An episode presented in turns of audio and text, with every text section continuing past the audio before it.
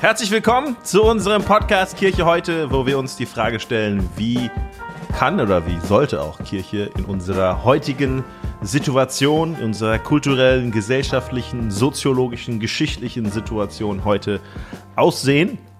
Und in diesen ersten Folgen nehmen wir uns zu Hilfe das kleine Booklet von Timothy Keller, was ihr als PDF oder auch als Hörbuch kosten, kostenlos, kosten, nee, wie sagt man, kostenlos kosten könnt. Ähm, wie wir den Westen wieder erreichen. Und wir haben, wie in den letzten Folgen, schon ein paar dieser Merkmale einer missionarischen Begegnung, von der Keller spricht, entpackt und wollen jetzt weitere entpacken. Wir kommen zum dritten Merkmal. Und ich, Jason Lim, Gemeindegründer und gründender Pastor der Mosaikkirche in Frankfurt, darf das Ganze mit meinen beiden Ehrengästen hier tun. VIPs, würde ich mal sagen. Dennis Grams, einer der Pastoren der Erlebtgemeinde in Landau und Philipp Bartholomä, der Leiter der praktischen Theologie auf der Welt. Nein, in der Freien Theologischen Hochschule in Gießen. Hey, ich, ich habe gerade gemerkt, wir kommen alle von unterschiedlichen Orten. Gießen und Landau und Frankfurt. Und doch haben wir irgendwie alle ganz viele gemeinsame Überschneidungen. Philipp hat mal in Landau gelebt. Stimmt. Wir haben alle mal in Gießen gelebt. Ich habe in Frankfurt Mitgemeinde gegründet. Ich, ich habe äh, Vorlesungen bei Philipp gehabt, bevor er offiziell nein. Dozent dort war. Ach, du warst der glückliche Jahrgang. Vor Grundlegung der Welt. Ja, das ist richtig positiv. Das war mein erstes Jahr dort im Theologiestudium und Philipp hat äh, übernommen, weil einer der Dozenten im Forschungssemester war. Ich habe fast Forschungsurlaub gesagt. Im Forschungssemester war Gefährlich, Mann. gefährlich. Und äh, da hat Philipp ähm, die, ich glaube, es war Bibelkunde, Neues Testament, Neues Testament übernommen. Und da, da habe ich eine Menge gelernt. Und Ich habe immer noch Gerüchte gehört über diese Vorlesung. ja, war richtig gut. Die scheint legendär gewesen zu sein. ja. Ja, ich weiß nicht, wie die jetzt sind, aber damals war gut. Jetzt macht er ja kein Bibelkunde mehr. Kurzer Sprung, genau, von Neues Testament zu praktischer Theologie. Meine Frage an euch beiden, bevor wir beginnen. Was ist ein Buch, was ihr gerade lest, das ihr unbedingt empfehlen könnt? Oder für Philipp, was ist ein Buch, was ihr gerade schreibt? Willst du anfangen, Dennis? Gerne. Ähm, also ein Buch, das sicherlich für den Podcast dann auch interessant ist, äh, ist A Prayer in the Dark ähm, von Tish Harrison. Ist eine anglikanische Priesterin, die über ein anglikanisches Gebet schreibt, ähm, dieses Nachtgebet und merkt, wie so eine Art, diese Art der Liturgie für sich abends alte Worte zu beten, die schon viele Generationen vor uns gebetet haben, was das mit ihr macht. Und sie ist super ehrliche, also eine unfassbar gute Autorin. Ähm, du fühlst dich so nah mit ihr verbunden, du fühlst dich an, als sitzt du abends mit ihr da irgendwo und, und sie redet einfach von ihrem Leben und erklärt es. Also kann ich nur empfehlen. Ich fand das erste Buch von ihr schon, Liturgy of the Ordinary, inzwischen auch in Deutsch rausgekommen. Richtig gut. Wie heißt es auf Deutsch?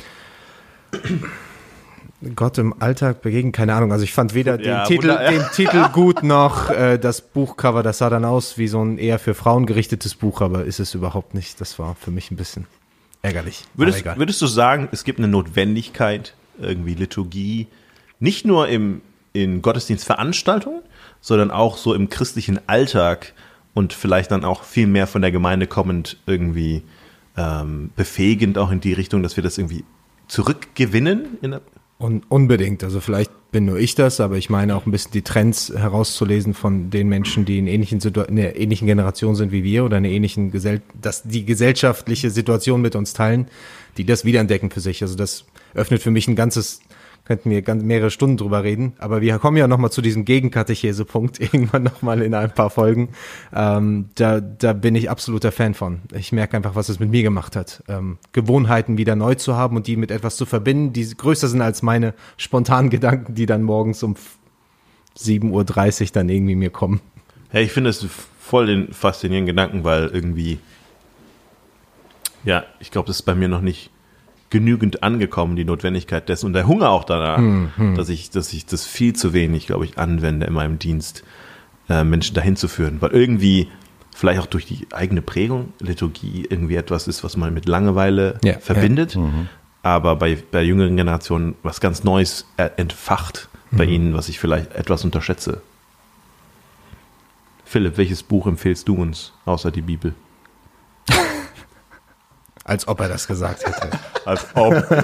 ich, ich war letztens in so einem, in so einem Treffen mit Leitern und äh, wir sollten uns ein bisschen kennenlernen und da sollten wir tatsächlich auf ein Blatt Papier fünf Bücher draufschreiben, die wir quasi, die uns besonders geprägt haben und dann fünf Themen, die uns einfach wichtig geworden sind. Und, äh, und einer von uns fünf, glaube ich, waren wir, hat die Bibel draufgeschrieben und wir haben uns alle schlecht gefühlt, dass wir das nicht, dass wir nicht dran gedacht haben. So. Das ist echt ärgerlich, Mann. Das Ach passiert, so, stimmt, die gibt's ja auch noch. Ja. das passiert bei Twitter übrigens immer. Irgendjemand schreibt da rein, was sind die Bücher, die ihr mir gerade empfehlt. Und da gibt's immer diesen einen Kerl, der kommt irgendwie aus Texas oder so und schreibt einfach immer rein, Bible. The Bible. The Bible. Das ist so witzig. Aber ja, natürlich empfehlen wir die Bibel. Ja, also ich, ich empfehle ähm, Dane Ortland, Gentle and Lowly, and The Heart of Christ for Sinners and Sufferers, glaube ich. Wo, wo, wo, nochmal, nochmal, nochmal. Du- Gentle and Lowly, Ja. The Heart of Christ for Sinners and Sufferers. Wow. Das ist, ähm, das tut einfach Ja. selten ein Buch gelesen, was so gut tut. Ähm, in allen möglichen Drucksituationen im, im Dienst, auch in manchen Frustrationen und manchmal auch in einer gewissen Sorge auch um, um die Gemeinde und unsere christliche Szene so und äh, sich das nochmal zusagen zu lassen, wie Christus auf uns blickt, so, das ist ein großartiges Buch. Hoffe, dass es irgendwann auf Deutsch übersetzt wird. Ähm, ist Balsam für die Seele, richtig gut. Parallel noch Mark Sayers. Ähm, habt ihr wahrscheinlich gelesen schon. Ne? Ich Welches von bisschen denen? hinten dran. Äh, ja, der hat ja ein paar. Ne? Ähm, ich bin gerade bei äh, Reappearing Church, weil das so das Hoffnungsvollste ist. Ähm, auch zu unserem Thema hier. Ähm, großartige Ansätze. Ähm, Australier, der ja die westliche Kultur wahrscheinlich irgendwie durchdrungen hat, wie wenig andere und äh, das mit ähm, einer soliden Theologie verbindet. Herz für Gemeinde. Ist auch ein gutes Buch. Wow. Keiner von uns, ich werde auch nicht ein deutsches Buch empfehlen. Was, was gibst du denn mit? Also, ich lese, ich habe jetzt gerade fertig gelesen ein Buch von Carl Martin, einem Engländer, bei dem ich so, ich war in so einem Book Club. Das erste Mal in meinem Leben. Reader's Ich Digest. glaube, ich glaub, die coolen Leute nennen das Learning Community. Aber ähm, wir haben einfach Kapitel gelesen und dann hat er, äh, er hat das, er war der, der das Buch auch geschrieben hat und dann hat er einfach so, war es wie so eine, so eine Leiterschaft Fortbildung. Und dann, äh, das Buch heißt Lead. Also, Oh. ja, kreativ. Ähm, also auch und darum als es auch. Akronym, wo dann unter jedem Buchstaben dann immer noch ein Zusatzwort Nee, nee, L, einfach nur L-E-A-D, Lead von Karl Martin. Aber richtig cool, einfach man merkt, er ist Brite. So, er hat auch, er, er mag auch so, ähm, so das Liturgische und vielleicht ein bisschen auch so lehnen hin zu etwas mystisch. Also, wie er redet und wie er Dinge sagt, das hat nochmal einen ganz anderen Flair und das war, Guter das war vielleicht habe ich das Buch auch so genossen, weil äh, man dann eben jeden Monat mit ihm über Zoom dann noch Hm. äh, von ihm sehr profitiert hat. Das hat vieles in meiner, in meinem Denken über Leiterschaft nochmal erfrischt und auch ähm, mich positiv herausgefordert, ja. Aber ein Buch, was ich auch liebe, ist, wie wir den Westen erreichen. Und wir, wir kommen zu dem, Booklet, zu dem Booklet. Ja, dieses Booklet, sorry. Dieses, dieses Traktat von Timothy Keller. Prospekt. Dieses Prospekt, dieses kleine Magazin hier. Ähm, was, wo, wo wir, wir haben gerade eben nochmal drüber gesprochen. Es ist zwar kurz und klein, aber es gibt auch einiges zu entpacken. Und das ist so ein bisschen unser Anliegen auch mit dem Podcast. Und wir kommen zum, zum dritten Merkmal einer missionarischen Begegnung. Und wieder zieht Timothy Keller die Parallele zur frühen Kirche.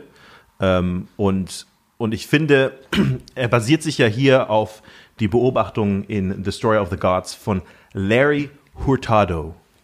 Ich muss immer aufpassen, aber ich träume davon, dass Larry Hurtado äh, von Nelly Furtado wusste.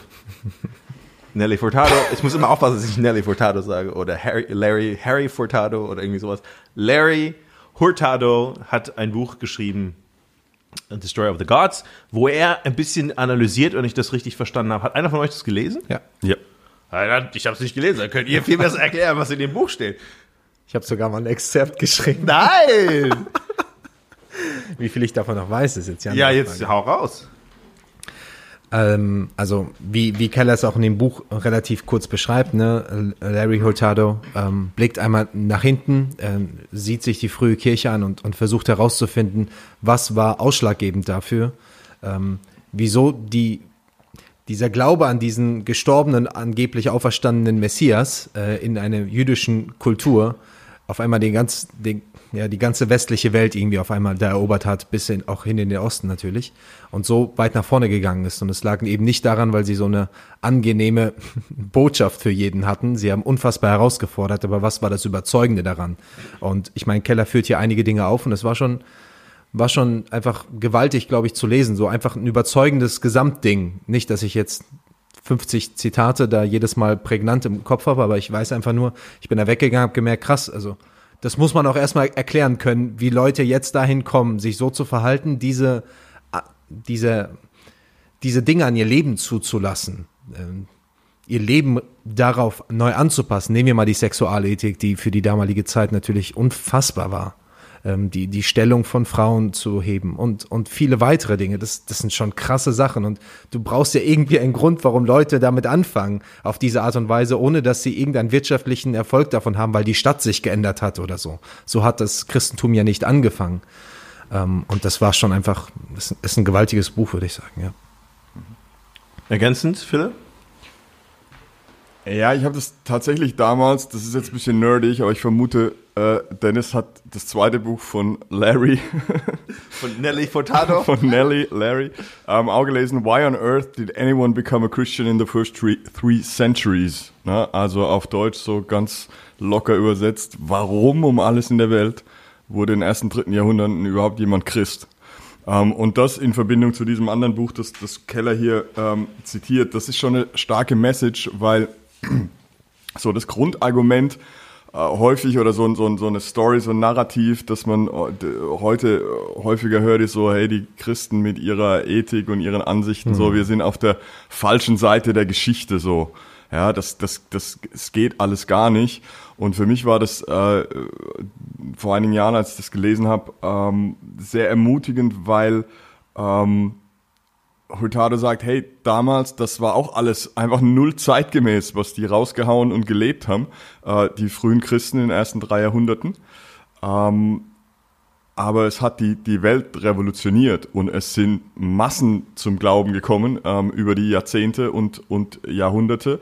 Ähm, und deswegen sollten wir nicht zu schnell sagen, so, hey, na, wir müssen jetzt irgendwie äh, dem Zeitgeist hinterherrennen und uns da irgendwie anpassen, sondern eine Bewegung kann auch dort entstehen, wo wir sehr bewusst ähm, gegen manche Überzeugungen und Perspektiven und äh, ethische Werte und so weiter einer Gesellschaft stehen. Das hat mich damals sehr ähm, sehr ermutigt, das nochmal von der frühen Kirche so vor Augen geführt zu kriegen. Und mhm. ähm, ich glaube, da hatte der ähm, Gemeinde uns als Christen einen, einen äh, großen Dienst getan durch diese zwei ja. Zwei Bücher lohnt sich, lohnt sich zu lesen. Leider auf Englisch habe nicht mitbekommen, dass das mal auf Deutsch übersetzt wurde.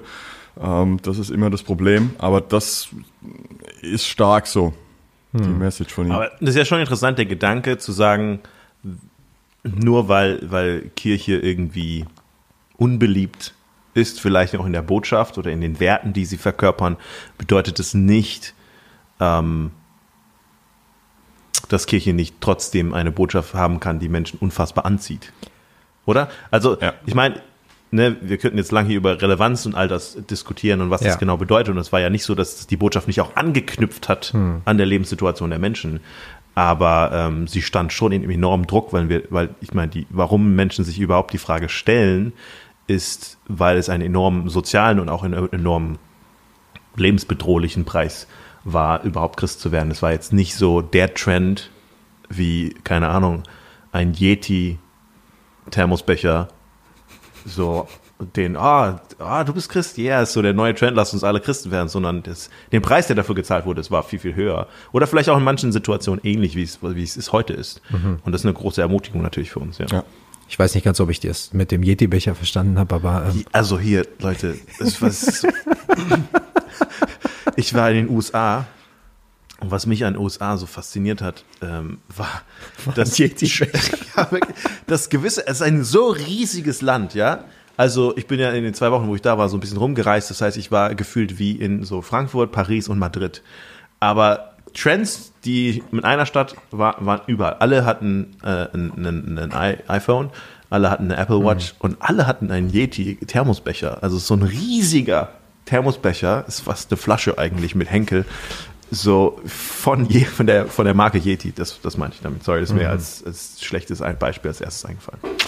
Diese, äh, diese frühe Kirche, Stellt sich die Frage, hatte Larry Hurtado auch einen Yeti-Thermos? weiß ich, aber Nelly Furtado hat, hat auf jeden Fall einen Yeti gehabt, bin ich mir ziemlich sicher.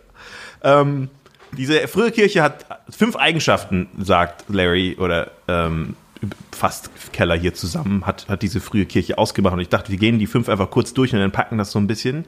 Das erste war sehr, ähm, vielleicht überraschend für uns, ist das eins, was diese ähm, Gemeinde oder diese Gemeinschaft von Menschen ausgemacht hat, ist, dass sie multikulturell waren.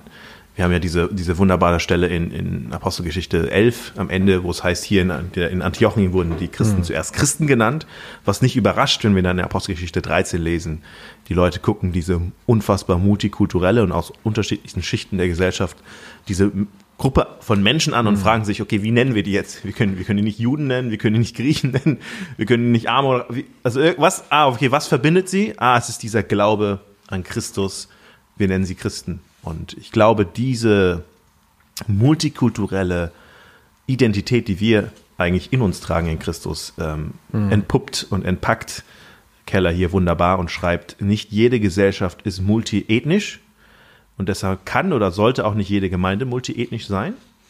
Aber im Allgemeinen ist es in unserer Kultur sowohl theologisch gerechtfertigt, und er verweist auf Epheser 2, als auch missional effektiv, wenn westliche Gemeinden so multiethnisch wie möglich sind, von der multikulturellen weltweiten Gemeinde lernen und mit ihr verbunden sind. Bevor ihr jetzt einen Kommentar dazu geben könnt, was ihr zu diesem Zitat sagt oder denkt. Epheser 2 beginnt damit, dass Paulus ja darstellt, es gibt diese Trennung, diese wortwörtliche Trennung im, im Tempel mit dem Vorhof der Heiden, wo, wo sie nicht reinkommen dürfen, wo, wo die Juden sind. Und Paulus sagt, diese Mauer, wo wir ja so Ausgrabungen haben mit Schildern, wo steht, wenn du jetzt hier rüberkommst, dann töten wir dich. Also es war nicht einfach nur so, äh, so ein Band, so ja, so, ne, wenn du mal drüber stolperst, ist okay. Das war eine krasse Grenze, eine krasse Grenze und eine krasse Trennung. Und Paulus sagt, das ist jetzt zerbrochen in Christus. Wir sind jetzt ein Mensch. Und dann endet der Epheser 2 so schön mit, und jetzt sind wir alle lebendige Steine eines gemeinsamen Tempels. Und dieses Bild des Tempels wird wieder aufgegriffen. Wunderschön, ich liebe dieses Kapitel im Epheserbrief. Was sagt ihr zu diesem Zitat von Keller? Jeder nickt sich hier irgendwie zu. ähm, ich, ich stimme dem voll zu. Ähm, ich finde es sehr interessant äh, oder ich finde es gut, wie Keller es sagt. Ne? Das erwartet jetzt nicht von jeder Gemeinde, dass sie gleich multiethnisch sein muss. Je nachdem, wo du Gemeinde baust, ist das ja auch anders gegeben. Ich glaube, ich, gerade bei uns in Deutschland wurde es, sag ich mal, zumindest als ich von dem Zug, von diesem Zug mitbekommen habe, ich habe gerade angefangen an der FTH durch Stephen Beck, den wir natürlich alle hier gut kennen, ähm, und wir angefangen haben, die Mosaikgemeinden anzufangen. Noch damals hieß es Kafan, Kirche für alle Nationen ähm, in, in Frankfurt.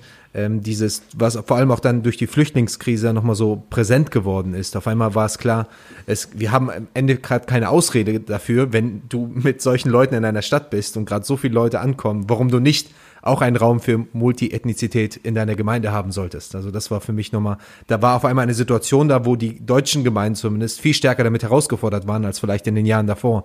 Nicht, weil es auch nicht dort davor auch andere Ethnien in, in dem Land gegeben hat, aber nicht, es war nicht so dominant und nicht so, mh, nicht so präsent, glaube ich, für alle auf, auf dem Schirm, auch wenn ich eigentlich nur mit, fast kaum mit Deutschen groß geworden bin, aber. ähm, Echt? Ja, also also in, äh, zuerst habe ich in einem ganz klassischen deutschen Weindorf gewohnt, in Bingen-Drummersheim. Dort fast nur, aber dann irgendwann, als ich in, in meinem jetzigen Heimatdorf in Gensingen groß geworden war, waren wir eigentlich nur unter Russlanddeutschen, Russen, Afghanen, Iranern, ja, Türken. Cool. Das war so unsere Gang. Ich glaube, ich, in Gensingen hatte ich keinen deutschen Freund im Dorf. Da hätte ja so eine Kerngemeinde gegründet. Ja, Hammer. Ja, ich hatte keinen Freund. Nee. Anderes Problem. Naja. Ja. ja, Philipp, was sagst du als Ich finde es auch gut.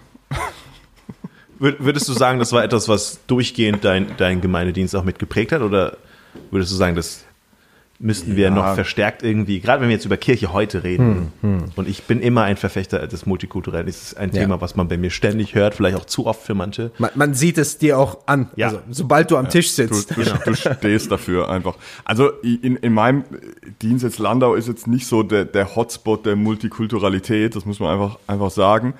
Ähm, ich habe eher die Erfahrung gemacht, dass dort, wo eine Gemeinde, und das könnten wir gleich nochmal re reflektieren, aber meine These im Anschluss an, an, an Keller wäre schon, dort, wo eine Gemeinde äh, wirklich vom Evangelium her kommt und vom Evangelium durchpulst ist, da, da wird es möglich und da wird es sich auch in dem Rahmen, wie das dann in dem Kontext möglich ist, er, ergeben, dass, dass Leute ähm, unterschiedlicher äh, Hautfarbe und Herkunft und was auch immer, dass die zusammenkommen und sich, sich finden in so einer Gemeinde, weil die Gemeinde um das Evangelium herum gebaut ist. Und das ist so ein bisschen impliziert hier in diesem Text. Und vielleicht ist das so eine Sache, die man hier rausarbeiten müsste. Ähm, dort, wo unsere Kultur im Vordergrund steht, ob die jetzt Russlanddeutsch ist oder Pfälzisch oder, oder äh, Hessisch oder, oder Deutsch oder was auch immer, ja, unsere Vorlieben, unsere Traditionen, wo das im Vordergrund steht, wird multiethnische Gemeinde in, der Form nicht, nicht möglich sein.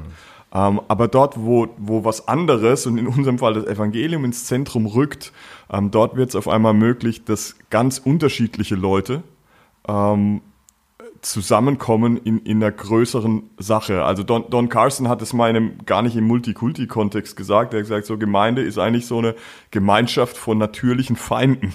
So ein krasses Statement.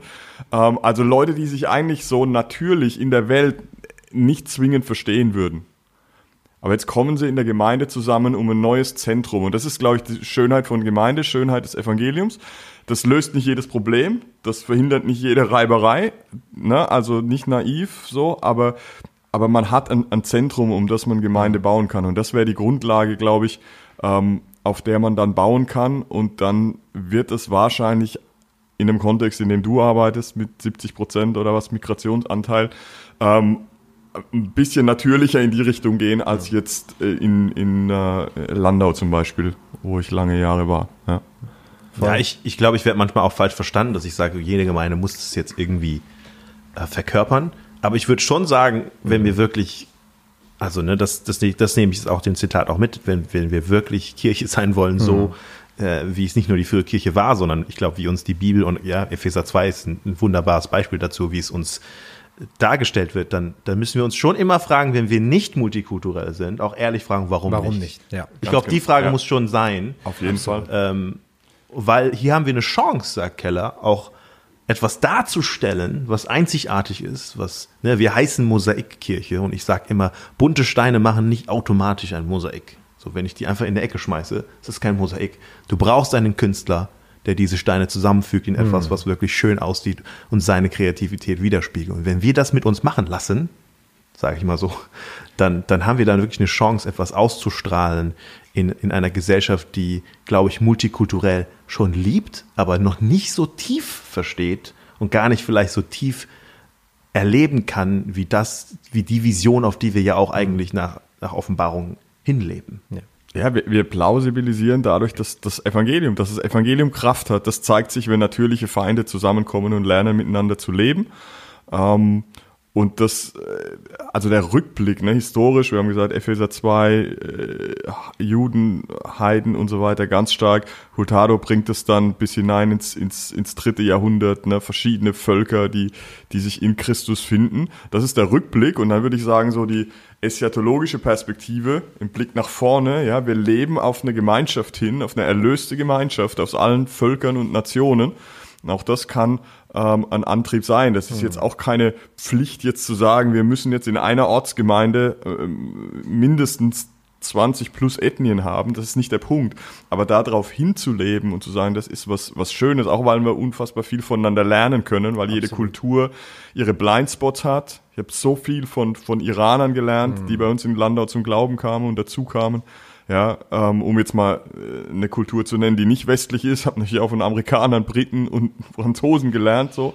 Aber das ist was, was Großartiges. Und ja, ähm, ja ich glaube, das ist ein Aspekt, der ich, damit ich reinspielt. Ich, ich, mag vor allem die Frage, die du gebracht hast, ähm, Jason, ähm, die würde ich sagen, die, die würde ich gerne einfach unterstreichen, dieses Warum nicht? Also, wenn jemand nämlich reinkommt und sich eben nicht willkommen fühlt, also was deckt das über uns auf? Und ich würde sagen, viele von uns haben zumindest nicht den kleinen Anteil von anderen Kulturen bei sich in ihrer Gemeinde, ähm, obwohl vielleicht sogar selbst Christen in der, aus anderen Kulturen in dem Dorf oder wie auch immer zu Hause sind. Und äh, weil Dön sie einfach Döner gibt es überall. Ja. Sag, ja, aber ganz ehrlich, ja. wenn Leute immer sagen, nee, wir haben keine, also, jeder Ort hat einen Döner. Absolut. So, da, fang mal da an zu denken. Ja. Es ist, es ist schon, wir sind, wir sind an manchen Punkten, auch wenn ich das Wort jetzt, ich meine das nicht in aller Dramatik und trotzdem, also die, wir sind rassistischer an manchen Punkten, als wir uns das wirklich eingestehen wollen. Also, ne, wenn du in einer rein weißen Gemeinde groß geworden bist, ähm, du, du, du erwartest etwas anderes, wenn dann jemand reinkommt. Und das ist wichtig für auch die Prägung einer Gemeinde. Und selbst wenn du sagst, das sind gerade nicht die Leute, die wir haben, wie könnt ihr zumindest ähm, andere Kulturen irgendwie zur Sprache bringen lassen? Wie könnt ihr sie dort vorne mit Teil dieses Gemeindewesens sein lassen? Wie viel unterstützt ihr? Wie viel investiert ihr woanders hin, dass wenigstens so etwas präsenter wird? Ähm, ich glaube, das ist ein, ein ganz wichtiger Punkt und dass wir nicht nur von den Menschen irgendwo ganz hinten da reden, ähm, sondern bei denen, die dann auch mal vor Ort sein können. Und ähm, ja, und dass wir so eine Situation wie in Antiochien halt wieder kreieren, dass Leute nicht uns angucken können, sagen können, ah, die Deutschen, ja. sondern, ja. Äh, keine Ahnung, wie nennen wir die, was verbindet diese natürlichen Feinde? Und, und, ah, das sind das ist eben dieser Glaube. Sie verkörpern, die haben so viele unterschiedliche Leute da oder wie du sagst, natürliche Feinde. Und da ist mein Punkt bei dem Thema der multikulturellen Gemeinde immer. Das Gegenteil von natürliche Feinde ist nicht sich duldende Nachbarn oder keine Ahnung. Ja. Also nur weil die mit dir im Gottesdienst sind und ne, man nickt sich zu und ja, es ist okay, wir dulden einfach die Anwesenheit. Das ist nicht das, mhm. was was äh, Hurtado hier beschreibt, als das war das in der frühen Kirche. Die haben so nebeneinander her. Man hat sich halt geduldet. Das ist nicht das, sondern es war wirklich eine multikulturelle Gemeinschaft, auch außerhalb von Veranstaltungen. Ja, und das muss man bewusst wollen. Ja. Ja, und ich meine, wir haben das Beispiel ähm, nicht, weil ich jetzt sagen will, so, äh, wir haben das Problem nicht, aber mir ist es in meinen äh, anderthalb Jahren, äh, in denen ich in in den USA ge gelebt habe, schon schon auf, also das ist augenfällig dort. Ne? Du hast einfach die schwarzen Gemeinden, die zu 98 Prozent schwarz sind und die weißen Gemeinden, die auch zu 99 Prozent äh, weiß sind. Und äh, es ist okay, alles, alles gute Gemeinden, aber man stellt sich dann schon die Frage, warum mischt sich's nicht, nicht mehr? Ja, warum gibt's dann in, in weißen Gemeinden dann so Untergemeinden von Hispanics? Das war jetzt in Texas so der Fall. Ne? Also es wird immer sozusagen ethnisch segregiert, nicht weil die Leute irgendwie ähm, keine Ahnung, einen Hass äh, aufeinander haben, aber weil es äh, offensichtlich menschlich natürlicher ist, irgendwie unter sich zu bleiben. Und mhm. da habe ich so für mich gedacht, hm, es braucht wohl eine bewusste ähm, Anstrengung, das wirklich dann auch durchzuziehen und zu, und zu wollen. Mhm. Ja, ohne dass man sagt, wir machen es nicht, weil wir Rass Rassisten sind, jetzt im eigenen Sinn. Das ist, glaube ich, oft nicht, nicht der Punkt. Aber es kostet Mühe mit Leuten, die einfach auch zunächst mal kulturell anders ticken.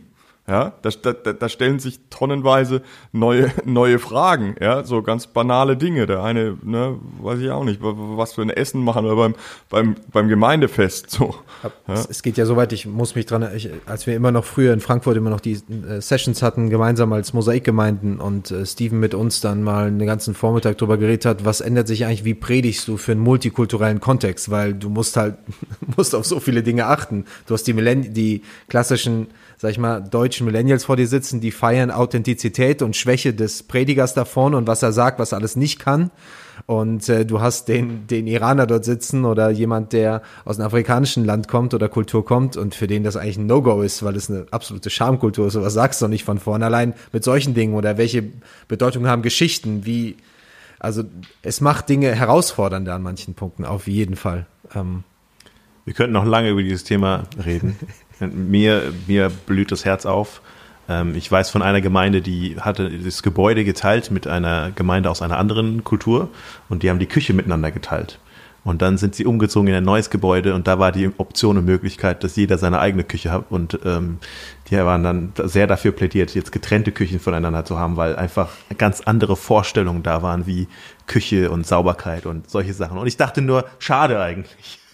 da merkt man so, wir teilen das Haus miteinander, wir haben die Küche miteinander geteilt. Eigentlich teilen wir auch den Glauben miteinander, aber es gibt so, nee, du, habt ihr mal lieber eure Küche. Aber da muss ich dazugeben, ich, ich war in der Dreier-WG und wir hatten einen Raum, der war so, eine, der hat irgendwie zur WG gehört. Das war ein Gottesdienst, den, der wurde dann vermietet an eine rein afrika-kenianische Gemeinde, glaube ich. Und die haben unsere Küche und unser Wohnzimmer mitgenutzt. Und ich muss sagen, das war, unsere WG war manchmal ja. am Sonntagabend, das war Ausnahmezustand. Ja, aber dann, dann, ne, barmherziger Samariter, kulturübergreifend der nächsten Liebe, die wirklich was gekostet hat in, in dem Fall Fall wirklich tatsächlich was gekostet hat.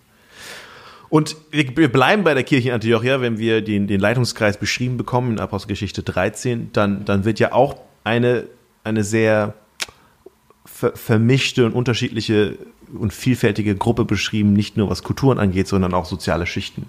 Und eins, was die Kirche, die frühe Kirche nach, nach Hurtado ausgemacht hat, war eben auch dieser starke Einsatz für, für arme Leute und vielleicht kann man auch sagen Randgruppen ähm, es gibt ja Zitate auch von, von, von Kaisern, römischen Kaisern, die genervt waren von der Tatsache, dass die Christen sich nicht nur um ihre eigenen gekümmert haben, sondern auch um die, die gar nicht zu den Christen gehört haben. Besser als die, die Römer. Ähm, ich, ich weiß jetzt nicht mehr, welcher Kaiser es genau war. Ich kriege das Zitat jetzt nicht mehr genauso hin. Aber ähm, so die Beobachtung von außen war, das sind Menschen mit einer großen Hingabe, hm. haben sie sich eingesetzt für die Schwachen und die Armen im, im dritten Jahrhundert, das äh, hatte ich jetzt erst vor kurzem noch für eine Predigt ähm, nachgeschaut, im dritten und fünften Jahrhundert gab es die große, gab es eine große Pestepidemie, äh, auch ein Begriff, der uns ja inzwischen auch ein bisschen näher ist auf einmal.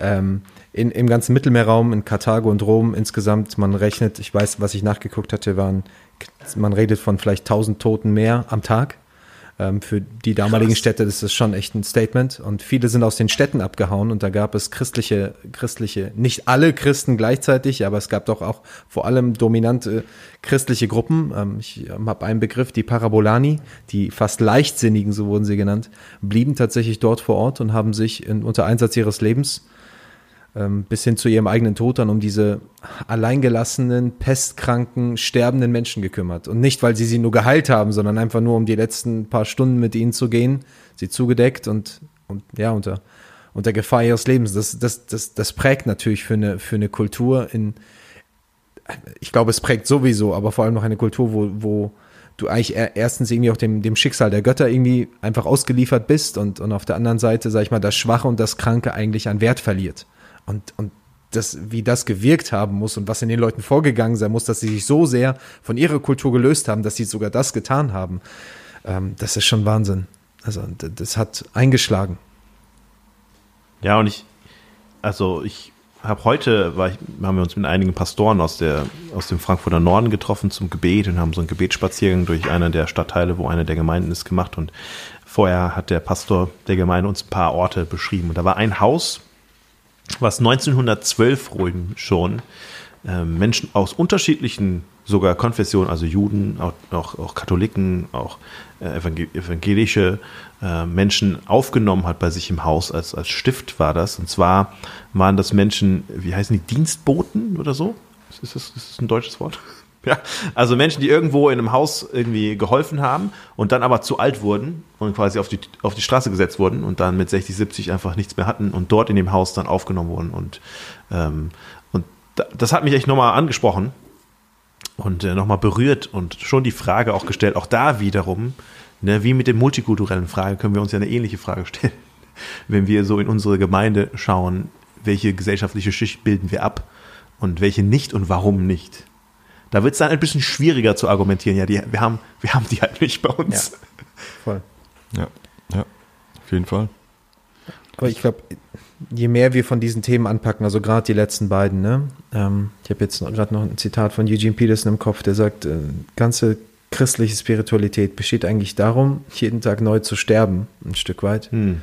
Ähm, und ich glaube, das ist dieser Aspekt von, was kostet mich wir reden von, keine Ahnung, wenn ich an Jugendevents denke, was kostet mich mein Glaube und dann hat man irgendwie große Vorstellungen davon, was man irgendwann für seinen Glauben opfert. Aber man ist nicht bereit, in einer Gemeinde oder in meinem Dienst also da, da, da sind wir manchmal so blind und ich rede auch von mir, ne? Wie, was kostet mich das an Bequemlichkeit? Wie stelle ich mir meine Gemeinde vor? Wie, was stelle ich mir vor, was wir wenigstens einmal im Monat vielleicht an einem Samstagnachmittag machen können? Also da, dann sind wir so eng, dass wir diese Kategorien von sich für Arme einsetzen und ähm, für äh, andere Ethnien ähm, dort hinein zu investieren, dort zu lieben, diese schwierigen Situationen auszuhalten, die uns unglaublich herausfordern. Dazu sind wir dann nicht bereit.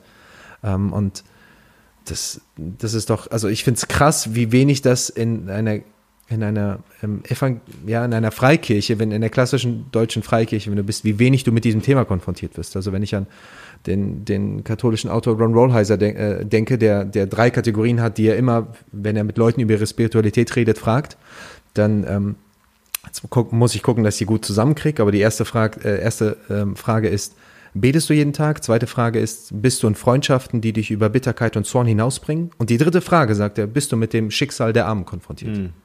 Das ist, sagt er, um deine geistliche Gesundheit für dich irgendwie klar zu kriegen, ist das eine der drei wichtigsten Fragen für mich. Mhm. Und ganz ehrlich, so wie ich groß geworden bin, so wie ich mit allem konfrontiert bin und auch mein geistiges Leben in, sag ich mal, unser Milieu irgendwie lebe, würde ich nicht sagen, dass das meine unter den ersten drei Fragen wäre, die ich bringen würde. Ja, das Und das ist erschreckend ähm, für mich. Sehr hilfreich. Ich erinnere mich, ein Pastor hat mir erzählt, sie war eine Gemeinde, die ganz stark so die, den Fokus gelegt hat auf so junge, auch äh, professionelle Leute und dann auf einmal in einem Gottesdienst ganz früh in ihrer Gemeindegründung kommen zwei Obdachlose äh, in den Gottesdienstraum und äh, legen so ihre nassen äh, Socken und Handschuhe auf die Heizung und machen es sich so bequem.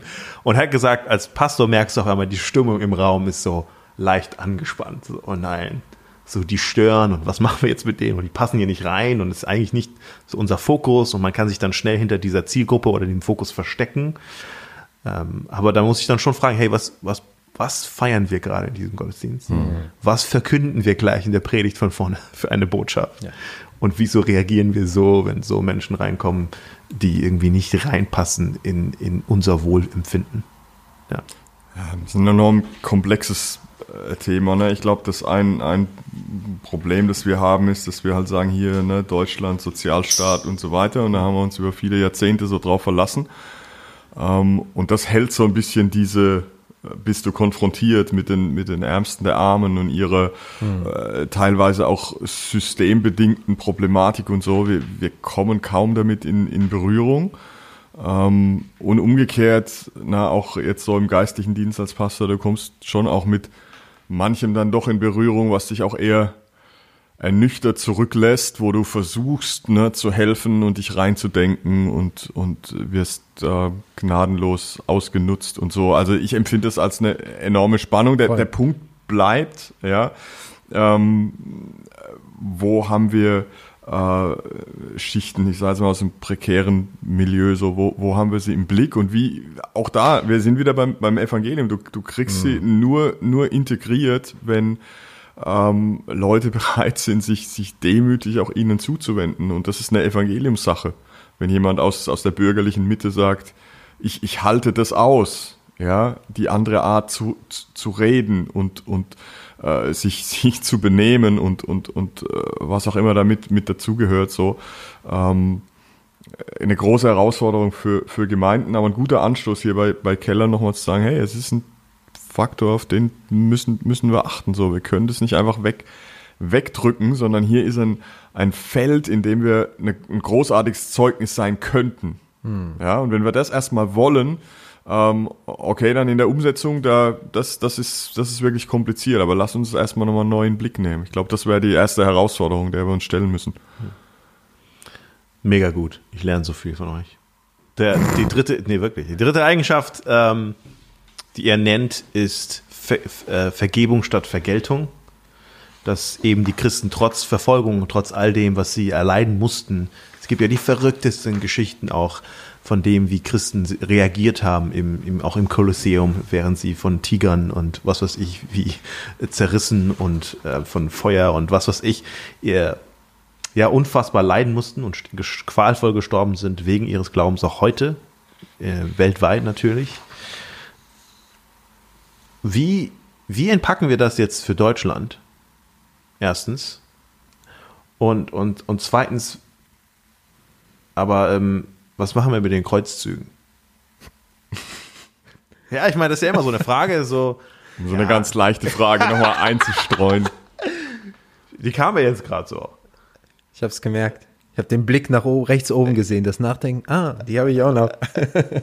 Kreuzzüge. Ja, aber ich meine, das ist ja mal eins der, der, die, ich denke jetzt so, wenn man, wenn man sagt, okay, ja, das war eins, was die Christenheit ausgemacht hat und dann st- steht das immer so ein bisschen im Schatten, auch all das, was heute Christen erleiden und wo sie vergeben, statt zu vergelten, steht so ein bisschen im Schatten von diesem, diesem geschichtlichen Aspekt.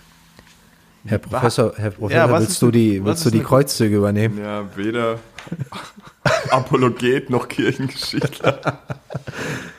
Oder was habt ihr für eine gute Was Antwort? war nochmal die Frage vor den Kreuzzügen?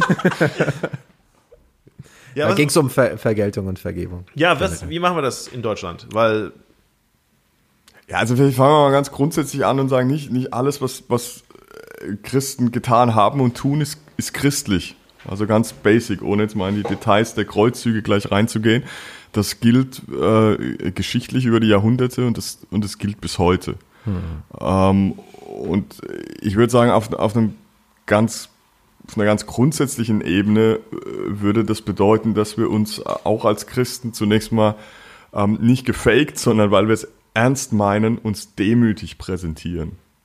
Ähm, und auch in der Lage sind, äh, Buße zu tun und zu sagen, hey, vieles, was wir als christlichen Track Record haben, ja, auch wenn ich mich jetzt nicht persönlich verantwortlich fühle äh, für ähm, Kreuzzüge oder ähnliches, ähm, zu sagen, ja, da, da ist, da the ist Mastermind hinter den Kreuzzügen. Philipp da ist viel schief gelaufen ähm, und bis heute läuft viel schief und wir sind auch hier vor Ort nicht die perfekte Community als Gemeinde.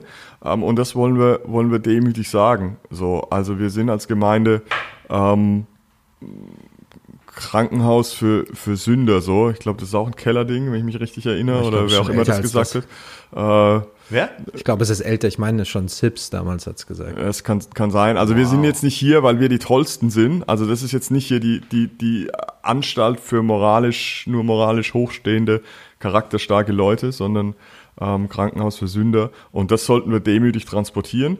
Ähm, und wir sollten, das ist glaube ich auch was, wo Keller hier drauf, drauf abzielt und das ist absolut notwendig auch für unsere ähm, ja, innerchristlichen Diskussionen, für die Art und Weise, wie wir uns in sozialen Netzwerken äh, präsentieren. Da bin ich jetzt nicht so tief drin, aber das, was ich da teilweise auch, auch höre, wie sich bekennende Christen da ähm, benehmen, das ist, das ist tragisch und das ist weit weg von einem demütigen, guten Zeugnis. Und das sind so Felder, die mir einfallen, wo ich sage, da, da sollten wir mal, mal beginnen, irgendwie tugendhaft, so wie Keller das hier nennt, ähm, tugendhaft zu leben, ähm, demütig aufzutreten, ähm, liebevoll und freundlich zu bleiben, auch dort, wo wir äh, anderen inhaltlich nicht zustimmen und vielleicht auch mal über Dinge verärgert sind, so äh, mit Geduld und Gelassenheit. Ja. Ich meine, wir haben ja bei den anderen zwei Punkten genauso gesagt, dass wir das noch nicht immer so gut leben und es Situationen und Ja. Gemeindesituationen und Gemeinde Momente in der Geschichte gibt, in allen der fünf Punkte, äh, wo das, was eigentlich die, die christliche Gemeinschaft ausmachen sollte. Und trotzdem im Großen und Ganzen hat das, war das eben von der Beobachtung der frühen Kirche das, was eine unfassbare Anziehungskraft hatte. Aber ich würde hier nochmal auch die pastorale Perspektive reinbringen. Ähm, wie vielen unser, also wie viele Menschen leiden darunter? Also vorhin auch diese Frage von Ron Rollheiser, ne? Wie bist du in Beziehungen, die dir helfen, über Bitterkeit und Zorn und äh, über hinwegzukommen? Also wie viel von unserem Leid auch leiden, wir leiden darunter, Menschen in Deutschland, überall, dass wir Dinge nicht loslassen können. Und während uns inzwischen auch die Psychologie sagt, hey, Vergebung ist, ist gut für dich, deinem Herzen geht's leichter, geht's hier immer noch die Frage, wie schaffst du es? Also, ne, wo, wie kannst du es ehrlich loslassen? In welche Hände kannst du es geben? Wo hoffst du auf Gerechtigkeit? Und das, ich habe manchmal das Gefühl, als äh, Leute, auch YouTuber, der Mann, ja, und dann habe ich das, los, ich habe das aufgearbeitet äh, mit, mit dem und dem und so. Ich sage, ja, das, ist- das ist super. Ähm, aber machst du es dir vielleicht dann manchmal sogar zu leicht? So ist es manchmal für mich manchmal noch zu oberflächlich. Also als kann man das ganz einfach manchmal loslassen und die wirklichen Verletzungen, die dir im Leben zugefügt worden sind oder die du zugefügt hast, so einfach lässt du sie nicht los. Und ich muss immer noch an das Zitat von einem ähm, Psychologen denken, ich habe den Namen gerade nicht mehr im Kopf, der gesagt hat, die Hälfte der Leute in meiner Klinik könnte nach Hause gehen, wenn sie wüssten, dass sie wirklich, dass ihnen vergeben ist. Hm. Ähm, ich Aber- übernehme jetzt keine Haftung für das Zitat, aber es ist, äh, es ist schon, es ist schon ein Wert, den, den auch unsere Gesellschaft nicht einfach nur aus dem Boden stampfen kann. Wir benutzen das Wort zwar mal gerne, aber wir haben kaum eine Grundlage, bis du nicht selbst Vergebung erfahren hast durch jemand und das. Ich habe so ein Video gesehen aus von einem so einem Thai Lebenscoach, Life Coach. Sagt man das? Lebenscoach, Life Coach? Keine Ahnung. So ein Thai Selbsthilfe-Typi. Und er hat gesagt, weißt du, wenn du auf Menschen triffst, die, die, die irgendwie böse oder schlecht zu dir sind, dann, dann erzähl dir diese Geschichte von einem Mann, der äh, nach Hause kommt und, und doof zu seiner Frau reagiert und, und seine Frau ihn anmotzt und das, dann das Kind fragt, Papa, kannst du mit mir spielen? Und der Mann sagt, nein, ich habe keine Zeit. Und dann wird so zurückgespult, was hat er an dem Tag erlebt und wer war schlecht zu ihm Ja, und, und, und macht quasi verständlicher dieses Verhalten gegenüber der Tochter wegen dem Verhalten anderer. Und dann gehst du immer weiter zurück, ja, aber der ist ja nur ein Opfer von der Situation gewesen. Ja, ja. Und mein ganzer Gedanke dabei war, das ist halt nicht echte Liebe, wenn wir die Leute einfach nur liebhafter machen. Also wenn wir sie einfach nur in unserem Kopf, das ist nicht, was es heißt, quasi nicht zu vergelten und zu vergeben. Heißt nicht, ich muss mir die einfach schöner vorstellen Ja, und besser vorstellen und dann sind die irgendwie liebenswerter und dann kann ich die lieben. Nein, ich liebe sie, ob, auch wenn der Vater einfach ohne Grund, Ja. auch wenn der Typ ohne Grund, weil dann kommt schnell diese, diese christliche Antwort, ja, vielleicht hat er es ja nicht so gemeint. Aber was ist, wenn er es gemeint hat? Ja, das Böse existiert. Genau. Das, ist, das ist diese Sache. Und Die Feinde lieben heißt nicht, mach sie schöner in deinem Kopf und dann kannst du sie lieben. Nein, lieb die Feinde. Die sind immer noch Feinde. Ja. Sie sind gegen dich. ja. Und äh, das, ja, das, ich glaube, es fordert hier auch wiederum heraus, ähm, sich mit der Frage auseinanderzusetzen, verkörpern wir das? Manchmal habe ich auch das Gefühl, wir, wir müssen gar nicht vergeben, weil wir nie mit Menschen zu tun haben. Die, also wir bewegen uns nur in Kreisen, wo, wo wir eben, wie du gesagt hast, gar nicht heraus. Also es ist nicht so, hast du Beziehungen, wo du hinausgehst über Bitterkeit, sondern ich habe gar keine Beziehung, wo ich bitter bin. So. Ja, ich, ich- glaube schon, dass unsere, auch politisch gesehen, ich meine, das ist ja nochmal eine ganz andere Frage, ne? aber die, die, die, die Pole werden immer krasser miteinander und das liegt an 50 Faktoren, die wir hier nicht alle benennen können, aber auch die Unterschiede, auch von Meinungen, auch das politische Spektrum, auch selbst in Deutschland, obwohl wir eigentlich etwas zurückhaltender sind als manche andere westliche Kulturen, es wird krasser. Und wenn du ansatzweise nur im Social-Media-Bereich unterwegs bist, dann erschreckt man schon darüber, was Menschen einander antun und es hat seinen Grund, warum wir mit psychischen Erkrankungen und mit Pan also ohne jetzt alles immer in einen Topf zu werfen, aber in gewissen Sachen leiden wir besonders, äh, auch unsere Seele in unserer Gesellschaft. Ja, und ich würde sogar sagen, wenn du in unsere Gemeinden reinschaust, ne, wir sind ja so ein bisschen selbstkritisch auch unterwegs heute, glaube ich. Ähm, Immer. Also immer eigentlich, aber heute besonders, dann, dann merkst du schon, das ist jetzt nicht so die Art von Vergebung, immer, ne, mir wurde jetzt Allerschlimmstes angetan und das muss ich jetzt irgendwie aufarbeiten, ne, aber es entstehen kleinere und größere Wunden und ich bin mir nicht sicher, ob wir in unseren Gemeinden so flächendeckend dann auch eine Kultur haben, auch um so kleinere Dinge einfach irgendwie zu benennen und aufzuarbeiten, sich zu vergeben und dann gemeinsam äh, weiterzugehen. Also was ich zurzeit höre auch ne, zum Thema Corona ist schon auch ein bisschen erschreckend, ähm, äh, was das mit Gemeinden macht, wo es nur darum geht, sollen wir jetzt ein bisschen näher dran sein an den staatlichen Vorgaben oder uns ein bisschen mehr äh, Freiheit nehmen.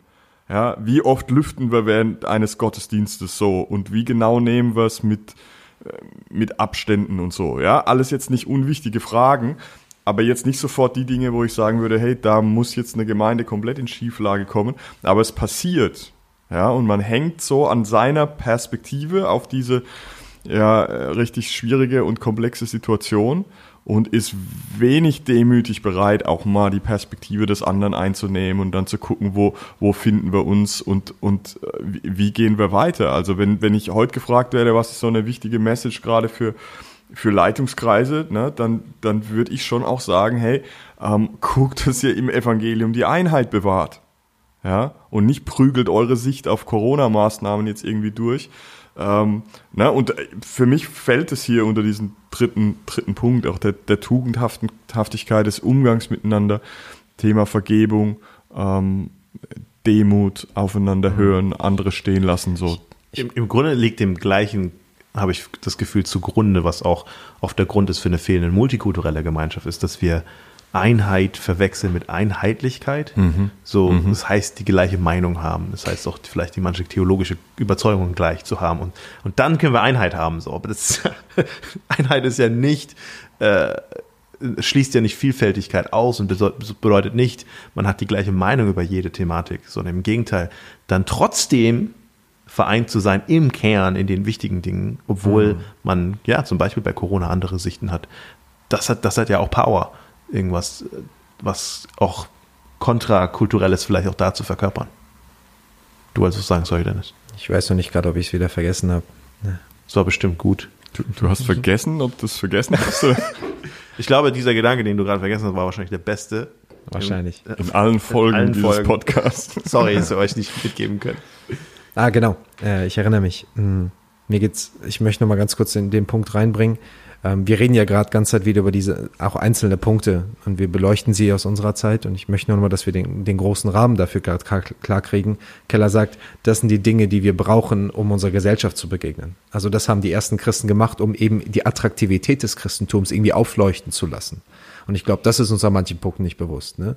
Wie sehr wir äh, wir brauchen keine heile Welt zeigen, sondern wenn wir zeigen, hier passiert Versöhnung, hier gehen Leute über bittere Beziehungen auch innerhalb der Gemeinde oder mit sonst wem drüber hinweg, wie offen sind wir dafür, wie, wie verletzlich zeigen wir uns. Und ich würde sagen, das ist auch von dem, jetzt bringe ich die Perspektive unserer Gesellschaft rein, aber dieses authentisch sein und dafür offen sein. Also ich würde sagen, wir haben es vorhin so benannt mit, äh, das sind kleinere Dinge, die, die uns dann irgendwie passieren. Also wenn wir in Fa- Familiengeschichten anfangen reinzuschauen, da, da passiert immer noch so viel, wo Leute tiefe Wunden mit sich herumtragen und Vergebung passieren muss. Und, und wenn Leute das mitkriegen können, wie, wie schaffen diese Leute es denn, damit irgendwie versöhnt zu leben?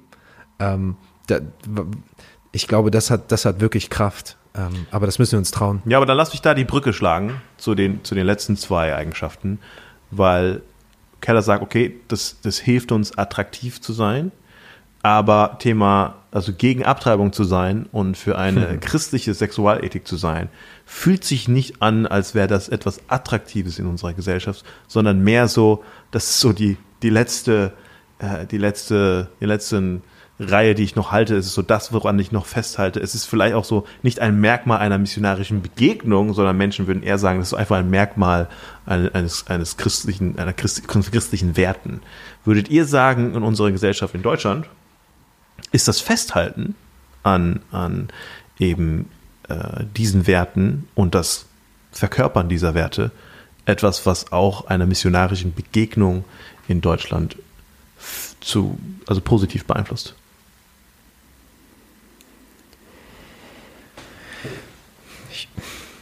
Der, der Gedanke, der mir kommt, ich, ich hoffe, der, der, der trifft das ein bisschen in, in die Richtung. Ich würde sagen, natürlich, es hat was unglaublich Herausforderndes, vor allem, weil man ja oftmals gegen, gegen die ganzen Vorwürfe, die Leute erstmal damit verbinden, natürlich daran sich irgendwie abarbeiten muss. Das hatten wir schon auch in den letzten vergangenen Episoden.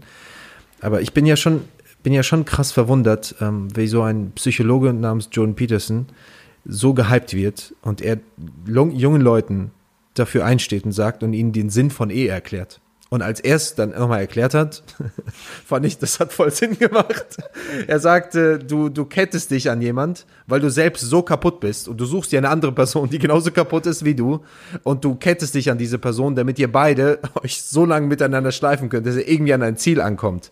Ähm, so von, von wegen, um deine eigene, um deine eigenen Selbstwillen brauchst du einen Rahmen, ähm, wo, damit jemand so knallhart an dir schleifen kann. Und äh, ansonsten ist Beziehung fast nicht möglich. Und ich, ähm, ich glaube tatsächlich, dass es nicht nur etwas Abstoßendes haben kann, sondern dass Leute auch, also wenn Keller das hier zitiert und sagt, damals in der frühen, in, in die frühen Christen, ne, die ersten Christen, die hatten die, die Sexualität revolutioniert, sie wollten die Wertigkeit von Leuten hoch mehr aufzeigen, dann glaube ich, ist das auch unsere Aufgabe, zu zeigen, welcher Wert wir eigentlich damit ausdrücken wollen, wie wertvoll du bist, dass du mit deinem Körper nicht nur alles machen kannst, nicht alles nur riskierst, ähm, um was weiß ich was alles auszuprobieren, sondern die, die Schönheit davon aufzumalen. Und natürlich, ähm, das ist das Thema vielleicht überhaupt, aber ich würde sagen, es hat etwas Anziehendes. Ich bin verwundert, wie ein Jordan Peterson unter dem Video von ihm, wo er darüber redet, unfassbar viele Leute aus allen möglichen Kulturen da reinballern und sagen, krass, das macht ja voll Sinn, ich sollte meiner Freundin einen Antrag machen.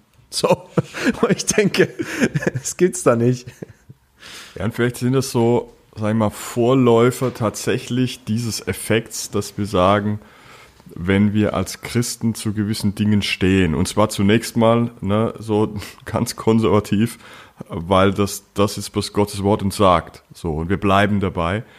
Ähm, dass diese revolutionäre Sexualethik, von der Keller ja auch sagt, und er kommt dann auch von Hurtado her und aus anderen Quellen, die war revolutionär damals. So, ähm, dass wenn wir dabei bleiben, ähm, wir rückblickend sagen können, die Sexualethik war revolutionär in den ersten drei Jahrhunderten und nicht die Christen haben das dann irgendwie gechanged und verändert, sondern die Kultur hat sich verändert. Ja, mhm. und jetzt haben wir sozusagen, sagen wir spätestens seit den 60er Jahren des letzten ähm, Jahrhunderts den gegenteiligen Effekt wieder. Ja, die Kultur ändert sich wieder weg von der biblischen Sexualethik. Ähm, und das müssen wir jetzt interpretieren und sagen, gehen wir jetzt der Kultur hinterher oder bleiben wir bei dem, was von Gott her dauerhaft gültig ist und erwarten, und jetzt bin ich wieder bei, bei Peterson, dass sich auch da wieder kulturell was drehen kann. Vielleicht sollten wir nicht so naiv sein und sagen, ja. hey, da ist jetzt schon irgendwie eine ganz große Lawine am, am, am Laufen. Nicht, Aber vielleicht sind das Vorläufer.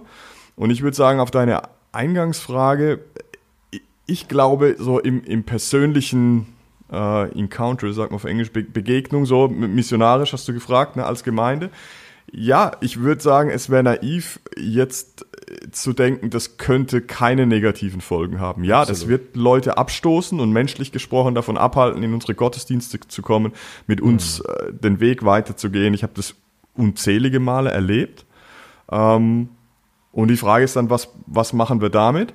Wenn du fragst, kann das ähm, dauerhaft missionarisch wertvoll sein, dann würde ich sagen, mit ein bisschen Zittern, aber doch mit Überzeugung würde ich sagen, ja, zumindest ist meine große Hoffnung, ähm, dass dort, wo wir an der Stelle klar auch der, der Wegweisung Gottes folgen, ähm, dass er das auch gebraucht. Und ich meine, wenn wir über Mission reden, dann sind wir uns, glaube ich, alle hier am Tisch einig, dass wir sagen, am Ende ist Gott derjenige, der die Herzen öffnet. Und auch das habe ich mhm. erlebt. Dort, wo er sie öffnet, ist dann auch die Sexualethik ähm, mhm. nur noch bedingt das Problem, sondern dann lassen sich Leute an die Hand nehmen und sagen, hey, ich will wirklich nach, nach Gottes ähm, Geboten und, und Wegen leben.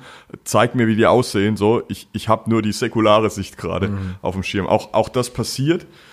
Ähm, ja, es ist, ein, es ist ein Kampffeld, vielleicht das größte, in dem wir stehen. Ich, ja, ich stimme ich dir voll zu. Ich, ich würde noch ein, einfügen, ähm, ich glaube, die, die Dekonstruktion, die bei uns auch wichtig dennoch ist, ist, die christliche Sexualethik wieder zu entdecken und, und darin hinter auch zu stehen und nicht die, die Sexualethik des 18. Jahrhunderts, äh, die vielleicht sehr dominant war, vielleicht eine gewisse kulturelle Art, auch mit Sexualität umzugehen. Ne? Also wenn du die Bibel aufmachst und äh, da wird anders über Sexualität gesprochen, als es, keine Ahnung, in meinem Elternhaus oder in den 50er Jahren oder vor 200 Jahren der Fall war oder welche christlichen Autoren man sonst so liest. Ne? Also es, das irgendwie unterscheiden zu können, zu wissen, was wird uns überreicht als, als ähm, Staffelstab, ähm, aber wie, wie, kommen wir, äh, leben wir von dieser Quelle? Und, und äh, ich finde es schlimm, wenn, wenn, wenn christliche Sexualethik nur mit den Labels wie Brüde und ähm, in die Ecke gestellt und äh, den ganzen Spaß und die Schönheit und die, die, die, die, den Glanz dieser, der, der Sexualität selbst herausgezogen wird, weil wir es unter so viele kulturelle Klamotten gepackt haben, äh, dass diese Schönheit eigentlich davon kaum noch sichtbar wird. Ich, also drei Gedanken vielleicht dazu. Erstens, ich glaube auch, dass es mega wichtig ist, im Gespräch mit Menschen darauf hinzuweisen, das war jetzt damals nicht einfach normal. Also, das war mega kon kontrovers ja. und über, revolutionär zu der Gesellschaft. In, also manchmal wird das so dargestellt, ja gut, aber der Paulus schreibt das hier halt, weil das war halt so, ne, was da, das war überhaupt nicht das, was um in ihm herum gelebt wurde. Ganz und ich glaube, genau. das ist, das ist wichtig genau. nochmal. Das war schon, das war auch da konträr. Ich glaube, der zweite Punkt ist, ich glaube, wir müssen aufpassen als Christen und als Gemeinden, dass wir immer nur bekannt sind für, für die Dinge, wo wir gegen etwas sind. Ich habe das Gefühl, manchmal sind Christen einfach nur bekannt, die sind gegen das und gegen das und gegen das. Und was nicht klar wird, und ich finde hier von Keller auch noch schön dargestellt, wir sind, wir sind für etwas und die Schlussfolgerung ist, deswegen machen wir da halt nicht mit. hm. wie du bei, bei, bei, dem, bei dem Ehe, bei der, bei der Wertschätzung auch der Frau damals und der Werte, die Frau hat, was revolutionär war. Wir sind nicht einfach nur gegen das und deswegen kommen wir zu dieser Position, sondern wir stehen für etwas und deswegen haben wir diese Position. Ich glaube, das fehlt manchmal, dass wir uns immer nur in, damit definieren und damit auch kommunizieren, wo, wo, wogegen wir sind und nicht genug darüber sprechen, wofür wir eigentlich sind. Mhm. Und das andere ist, ich glaube, wir verwechseln auch manchmal einfach nur das, das statische, das ist meine Meinung und vergessen, dass in der Kultur damals und in der, in der Gemeinschaft der Christen, in den frühen Christen, war das alles verbunden mit einer Handlung. Also, wenn, weil wir diese Position haben, deswegen nehmen wir Kinder auf. Hm. So, das war, das war verbunden mit etwas Attraktivem. Musst du, glaube ich, nochmal kurz erklären, damit es klar ist, wenn es um das Thema Abtreibung geht, zum Beispiel, die mhm. Didache, das erste. Ja, nee, das war gut, mach du weiter. Also, ne, ich weiß gar nicht, was ich gesagt habe. Pack du, was ich gesagt habe wenn ich glaube, wenn ich dich verstanden habe. Nee, du hast es nämlich so schnell in einem Satz gesagt. Also, wenn ich dachte, du meintest, ne, weil wir eben für das Leben sind, deswegen ja. nehmen wir auch Kinder auf, die eigentlich in der damaligen Kultur einfach weggeschmissen worden sind, genau. regelrecht. Ja. Und das heißt. Die, die, haben nicht einfach nur gesagt, nee, wir sind gegen Abtreibung, ja. plus, äh, Punkt, fertig, und, ja. sondern da kam eine Handlung dann raus. Deswegen gehen wir mit Kindern oder mit abgestoßenen Kindern und deswegen, also das hat sie halt auch attraktiv gemacht, weil sie auch diese, die, den Wert nicht nur quasi ja. dafür gestanden haben, sondern ja. auch das gelebt haben. Ja. Und das wurde sichtbar. Und ich glaube, das müssen wir vielleicht auch bei dem Thema Sexualethik wieder entdecken, dass, dass eine gewisse Handlung auch daraus kommt. Und wie gehen wir dann mit gewissen Situationen hm. dann auch deswegen um? Hm.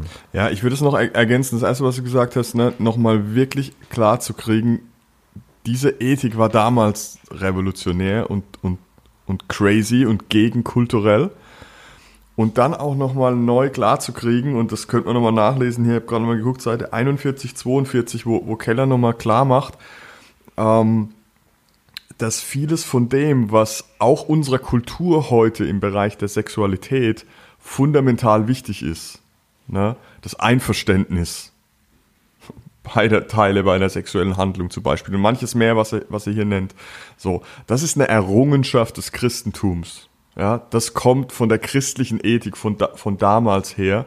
Ähm, und, und sich das auch nochmal vor Augen zu führen.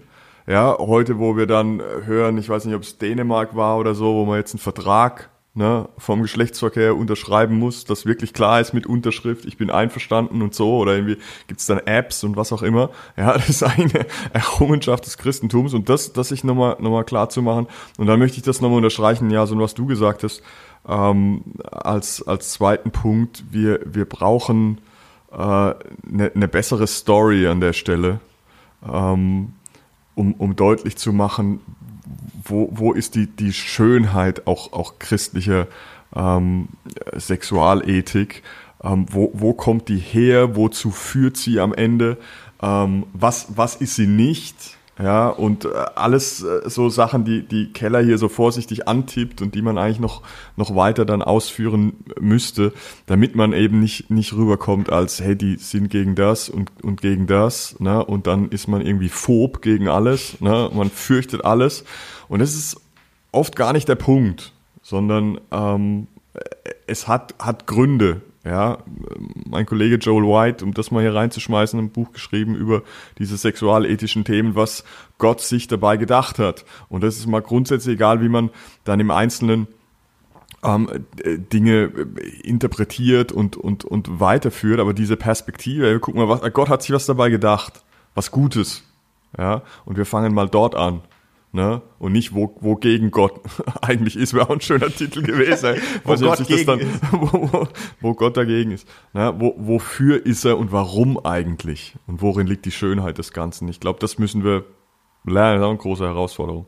Ja, und ich, ich glaube, was Schönes hier bei dem Kapitel von Keller ist, dass er uns nicht nur herausfordert in der Verkündigung, was, was und wie verkünden wir, sondern auch uns darüber nachdenken lässt, was verkörpern wir als Gemeinden. Und ich hoffe, wir sind alle inspiriert dazu, diese fünf Merkmale auch zu verkörpern, weil sie unsere Verkündigung auch im Großen und Ganzen sehr, sehr stark auch dann natürlich unterstreicht. Vielleicht sollten wir den vierten Punkt nicht, nicht so unter den Tisch fallen lassen. Haben wir noch eine Minute oder so? Zwei Minuten. Zwei Minuten. Die, die Pro-Life-Geschichte, ne? weil, weil, ich, weil ich schon glaube, ähm, das ist auch ein Bereich, wir, wir sind dann relativ schnell zur Sexualethik gesprungen Weiß nicht, wer daran schuld war, vielleicht ich, keine Ahnung. Die Zeit einfach. Die Zeit einfach.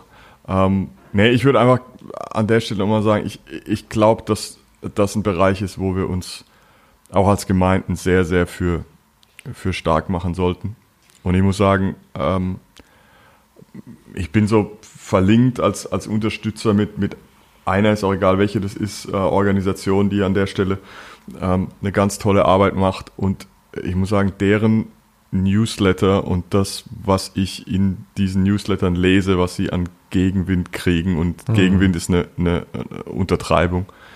Ähm, also wenige Dinge in den letzten Monaten haben mir so den Magen umgedreht, wie das, was ich da, da gelesen habe. Da, da tobt tatsächlich ein, äh, ein echt krasser Kampf und ähm, also das wenigste, was wir, glaube ich, tun können an der Stelle, ist in der, in der Fürbitte da auch einzutreten und zu unterstützen und wie du gesagt hast, auch gucken, wo können wir handeln und nicht nur, nicht nur reden und sagen, hey, wir sind halt für das Leben so, sondern wo hat es Auswirkungen was tun wir als, als Gemeinden auch dafür? Und natürlich bleibt dann am Ende von so einem Podcast, na, wir haben ganz viele Herausforderungen, wir sollen uns für die Armen einsetzen und, äh, und eine, eine bessere sexualethische Story entfalten und, und äh, uns für Pro-Life stark machen und so. Das kann auch sehr überfordernd wirken, aber immerhin haben wir jetzt auf dem Schirm paar Bereiche, wo, wo wir wirklich ähm, primär gerufen sind, ähm, für gewisse Dinge einzustehen. Vielleicht sind es die fünf wichtigsten. Ähm, und das ist ja auch schon mal eine Perspektive. Das ist, genug, ist auch schon mal genug. ja, aber nochmal zu dem Pro-Life. Äh, ich ermutige euch, das Video von Asian Boss zu gucken, wo ähm, ein koreanischer... So heißt der. Nee, der, der YouTube-Kanal heißt Asian Boss. No way. Und da gibt es ein, äh, ein Video über den einen südkoreanischen Pastor. Die haben in der Gemeinde schon vor Jahren eine Babyklappe installiert. installiert. Oh, und Ey, Krass. Also wenn ihr mich flennen sehen wollt, die Geschichten und was, was die einfach, wo, wo Leute, die ihr Kind nicht wollen, einfach dort abgeben konnten. Wahnsinn. Und ihre Arbeit, ich glaube, seit 2009, ich weiß, Tausende von Kindern auch gerettet dadurch und ihnen einfach ein Leben gegeben. Ähm, da ist eine direkte Handlung, die aus dem steht, wofür sie stehen. Danke euch. Danke dir. Danke dir.